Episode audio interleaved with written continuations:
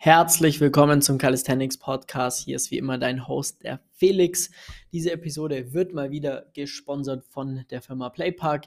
Die bauen Calisthenics Anlagen, damit wir überall richtig geil trainieren können. Und genau darum geht es heute im Endeffekt, äh, oder nicht ganz, aber es geht um Trainingslocations. Und zwar die Frage, ähm, welch wie kann ich Calisthenics in einem Gym trainieren und was müsst, muss dieses Gym auch haben, damit ich da mein Training sinnvoll umsetzen kann. Jetzt vor allem in den etwas kälteren Wintermonaten. Ich meine, so richtigen Winter, der ist ja nicht so ganz jetzt äh, bei uns angekommen, aber es ist trotzdem äh, meiner Meinung nach zu kalt, um draußen sinnvoll zu trainieren. Deswegen macht es Sinn, auch mal äh, Indoor zu trainieren. Und da schauen wir uns jetzt mal an, ähm, ist es überhaupt möglich, in einem Gym zu trainieren?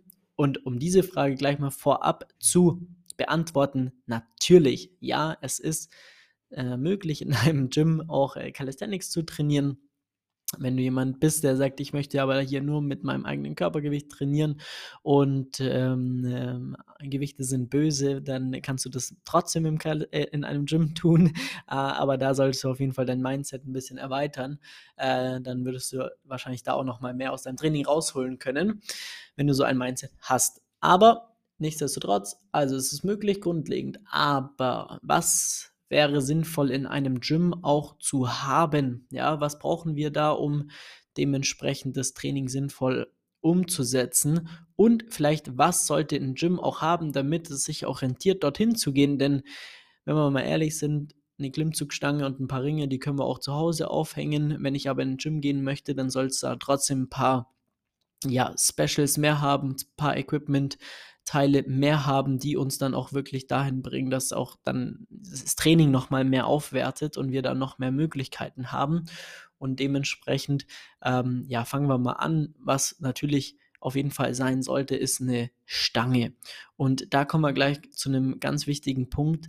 Zum einen, es sollte auf jeden Fall eine gerade Stange aus ja, Metall sein, denn viele Gyms haben Equipment, die dann so einen Gummibezug um die Stangen haben, was ich persönlich super kacke finde, weil man einfach ja schnell rutscht, wenn man etwas schwitzt. Und was ganz wichtig ist, klär vorher ab, ob du Magnesium in dem Gym verwenden darfst, denn immer mehr Gyms oder einige Gyms kommen auf den Trichter zu sagen, du darfst da gar kein Magnesium verwenden und es wäre für mich ein absolutes No-Go, nicht in dieses Gym zu gehen, weil mein Training ein Drittel schlechter wäre, einfach weil ich niemals in der Lage wäre, so viel ja, Gewicht oder Progress in Pull-Übungen zu machen.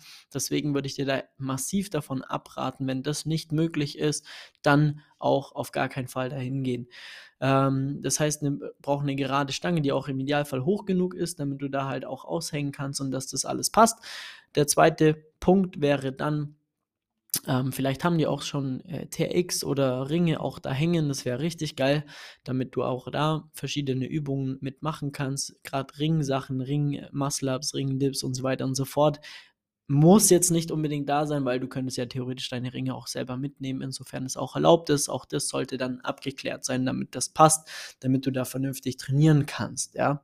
Dann wäre ein weiterer wichtiger Punkt, unfassbar wichtiger Punkt, ein vernünftiger Barren oder eine Möglichkeit zu dippen, also ein Dip, Holm oder irgendetwas dergleichen. So, und da wird es jetzt richtig interessant, weil die meisten haben einfach scheiß Equipment. Das muss man leider sagen.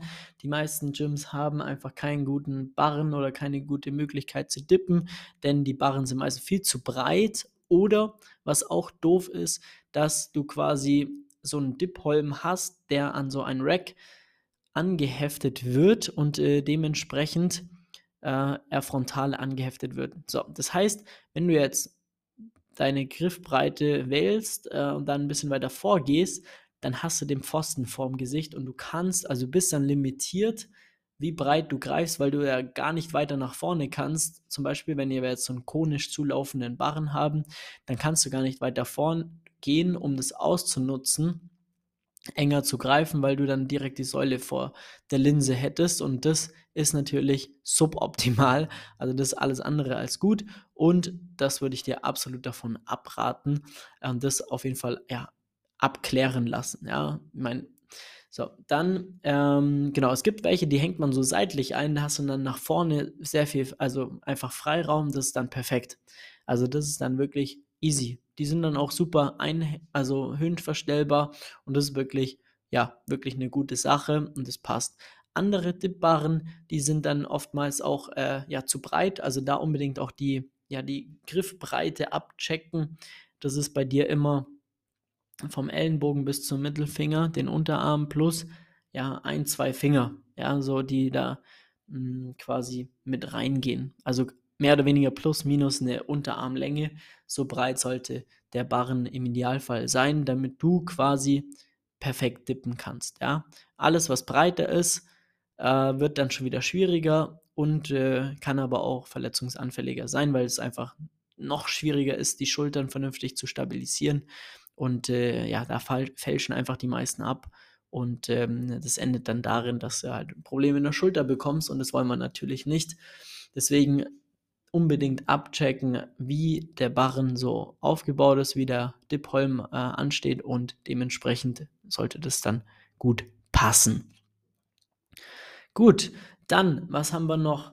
Ähm, das wäre nice to have auf jeden Fall, wenn wir da Möglichkeiten hätten, Parallels zu haben, also vor Ort Liegestützgriffe, irgendwas in diese Richtung, kleinere Liegestützgriffe etc. Ähm, das wäre äh, eigentlich auch noch super, super cool. Und wenn wir nochmal zur Stange kommen, auch wichtig, schau, dass die Stange Platz nach oben hat, dass wenn du auch so stark bist oder geworden bist, dass du auch Muscle-Ups machen kannst, dass du da dann quasi nicht der limitierende Faktor des Ganzen ist, dass du leider dann an der Decke anschlägst. Das ist ein häufiges Problem auch.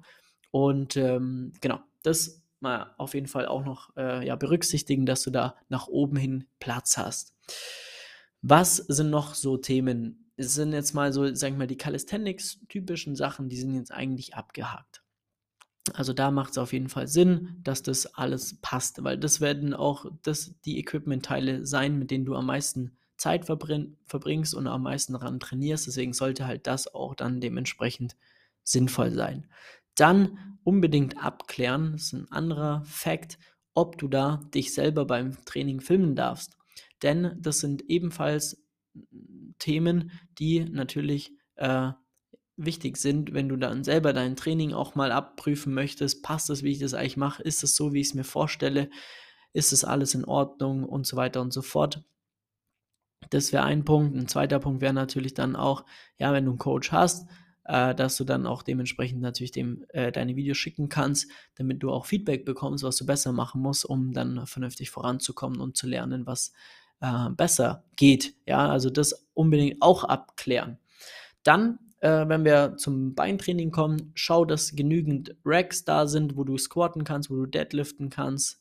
Äh, mega nice sind da einfach dann, äh, wenn Minimum drei, vier, fünf Plattformen da sind, mehr selbstverständlich noch besser, damit du einfach auch die Möglichkeit hast, dann auch nicht immer ewig warten zu müssen. Dann die klassischen Maschinen, das ist immer schön und gut. Äh, die sind sowieso überall da, also da brauchen wir jetzt nicht groß drauf eingehen. Was dann noch geil wäre, ein vernünftiger Seilzug, weil da kann man nochmal sehr viele schöne Assistenzübungen auch machen, um das dann nochmal aufwerten zu können. Kurzhandeln, Langhandeln, das hat eigentlich jedes Gym, da brauchen wir gar nicht groß drüber sprechen. Das sind eigentlich so die wichtigsten Punkte, auf die du achten solltest, damit du in einem Gym auch vernünftiges äh, Calisthenics-Training absolvieren kannst. Also da check das unbedingt aus. Ein weiterer Punkt sogar noch, das hatte ich nämlich auch schon mal erlebt, äh, ein Handstand, darfst du einen Handstand an der Wand machen? Ja, das äh, habe ich dann auch schon mal äh, erlebt, dass ich dann da keinen Handstand machen durfte und nicht üben, weil äh, ja, man halt keinen Handstand an der Wand machen dürfte.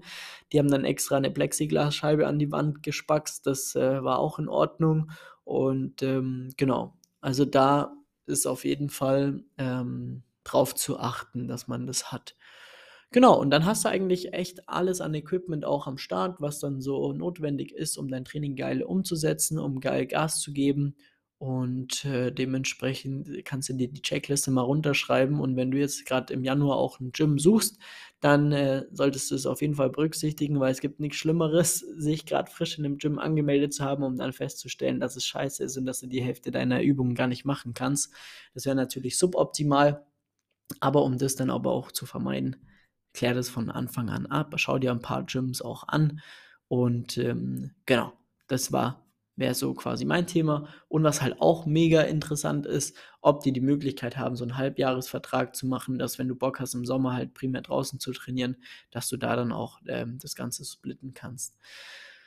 Ja, das wäre es im Endeffekt so. Ähm, genau, wenn du dann ein geiles Gym auch gefunden hast, wo du trainieren kannst und dann halt auch noch sinnvoll trainieren möchtest, dann kannst du dir sehr gerne einen Termin bei uns eintragen unter www.flex-calisthenics.com. Schau dir gerne mal, ähm, trag dir gerne mal einen Termin ein, dann rufen wir dich an, schauen wir mal, wie und ob wir dir da helfen können. Äh, auch wie du vielleicht das, was du, wenn du jetzt gerade nicht so in einem geilen Gym bist, dann haben wir schon so viel, ähm, sagen wir mal, Lösungen gefunden, Dinge äh, umzubauen oder trotzdem ein geiles Training zu machen. Das ist aber dann immer sehr individuell, was da möglich ist.